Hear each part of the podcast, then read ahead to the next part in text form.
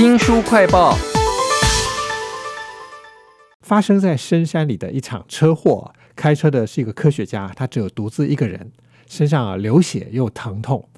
脑海里闪过的是什么呢？为您介绍这本书，叫做《我的神鬼人生》啊，在深夜的山谷里遇见一位博物学家。这本书主人翁呢是一个科学家李佳维，请到了共同作者之一啊廖红林。红林你好，祝大哥好，各位听众大家好。这本书呢明明是传记哈，但是这个主人翁李佳伟老师呢。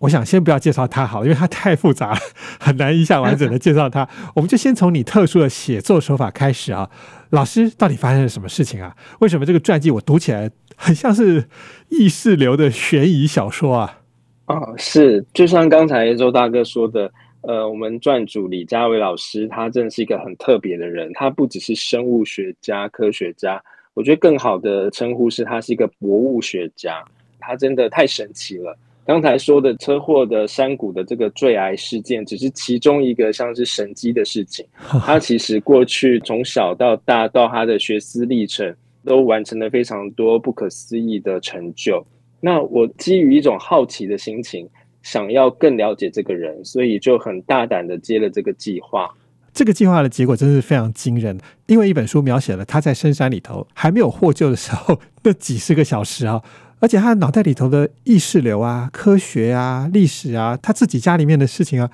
转过来转过去，我们都不知道红林会把我们带到哪里去哈。我印象中他有很多的梦，然后伴随着他的流血啊、疼痛啊，翻转的非常的有趣。对，当时我提了两个案子，我们跟老师、跟出版社三方，我们都有个共识，就是想要写一本不太像是一般传统的自传。所以我就把老师实际他生命中发生的这场二零一七年的车祸坠谷事件，把这个时空当作是一个架构，然后把他这一生曾经发生的故事，呃，生命中的重大的场景、人事物编织进等待救援的三十二小时当中。是。那刚才周大哥提到的这个意识流，其实就是我。编织的一个很重要的素材是有些地方是老师他在访谈里面有提到的，包括那个梦境的部分，他可能只提到了一两个梦境，但是在后来整理素材的时候，觉得这些梦境是可以使用的素材，所以我把它重新稍微扩写了，也把它放在不同的位置上面，然后让虚拟的时空，就是所谓的在山谷里的时空，跟他实际的人生当中发生的场景。用梦境的方式去编织在一起，其实就像是人生的走马灯一样。你在那个濒死的三十二小时当中，如果真的有像人生走马灯这件事情发生的话，那他会想到些什么？在红林的《我的神鬼人生》这本书当中，哈，我一开始看到一个事件，李佳伟老师满身是血，然后意识开始清楚了。痛的感觉也出现了，全身的痛的位置程度也不一样的时候呢，他想到了我到底是谁，我在哪里？然后他想起了三天之后他要去一个大学里面做演讲嘛，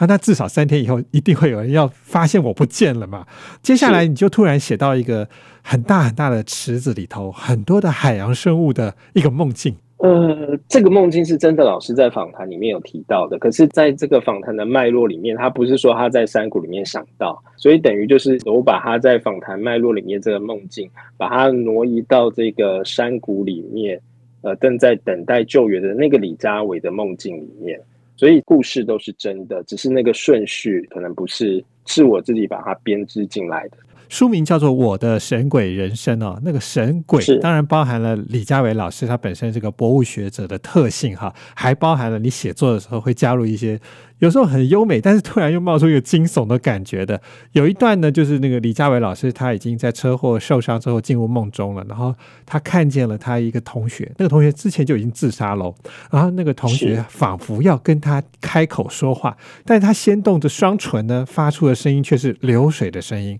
接着出现了鸟叫、虫鸣，又有风吹过树丛。我觉得这段非常的精彩，而且里面还又包含了一个李佳伟小时候的故事哦。是。刚才提到这个墨西哥同学确实有这个人自杀这件事情也是真的，那只是他在访谈的脉络里面其实是发生在他大学的时候，他当时提的时候也不是刻意提的，那只是因为这个素材就等于是被我看到了，我当时在构思这本书的第一章的时候，我们竟然把它设定在一个生死存亡交关之际的一个一个时空背景里面。我想要把老师在访谈过程当中提到跟死亡意象相关的一些故事放进来，所以就会有墨西哥同学自杀百进小说的这个目前你看到的这个位置上面，也包括刚才周大哥有特别提到的，他小时候对于国小的一个同学家里很特别，是在科目碑的。有一次来上课完之后，就突然没有来了。那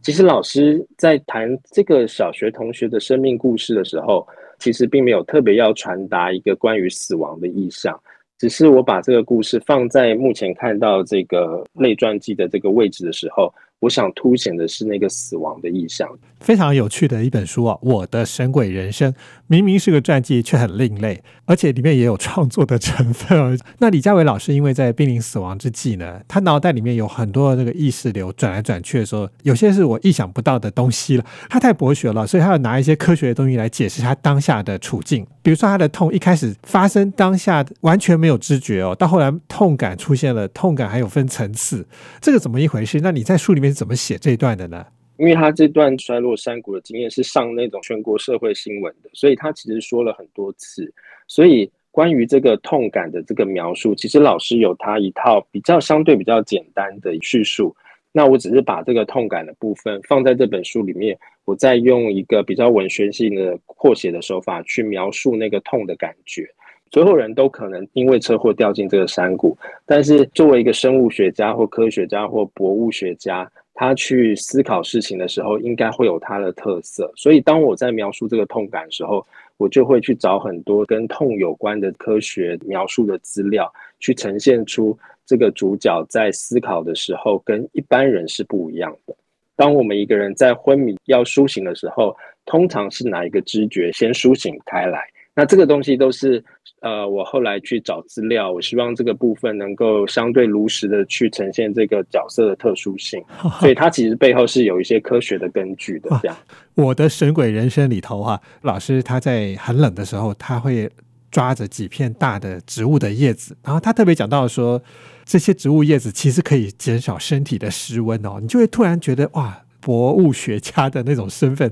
就跑出来了。这个部分到底是真的还是假的呢？对这个部分就是真的啊，只是说在描述的部分，我可能会用比较文学性的语言去诠释它的意识流，但是包括姑婆玉吧，然后把它扯下来盖在身上，这个都是老师在访谈里面有提到的，确实发生过的素材。只是可能真的没有所谓的这个人生走马灯，那只是我我还是很希望透过这样的一种书写，把他生命中的这些大事情都放进来。书名叫做《我的神鬼人生》啊，廖红林呢是共同作者之一啊，跟李佳伟老师呢做了访谈之后所写出来的。那我读到后来就觉得说，哎，味道怎么开始变了？因为前面你一直在强调说，距离车祸几个小时，我身上的血液啊，我发现我的眼睛受伤了，到后面好像突然就变成李佳伟老师在回忆他自己这一生。真的这个各种口吻哦，呃，这部分就是一个写作策略的改变。那虽然老师的生命就像是一个小说一样非常的精彩，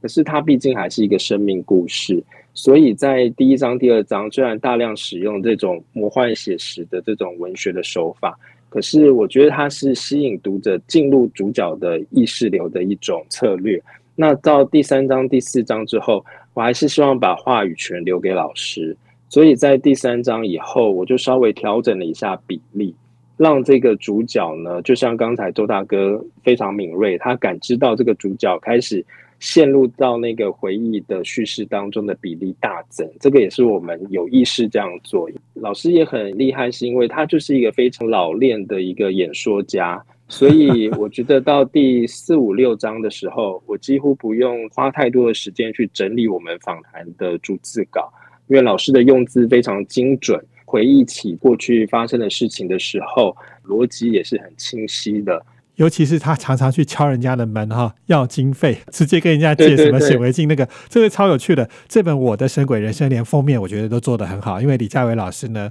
他旁边放一个骷髅头，你就会知道说这本书绝对是跟其他的传记是不一样的书啊。那也非常谢谢共同作者之一廖红林啊，为我们花了那么多心思，用意识流的方式吸引读者进来，了解李佳伟老师的很特别的一生啊。非常谢谢红林，谢谢，谢谢周大哥，谢谢所有读者。也请记得帮我们新书快报按个赞、分享以及留言哦。我是周翔，下次再会。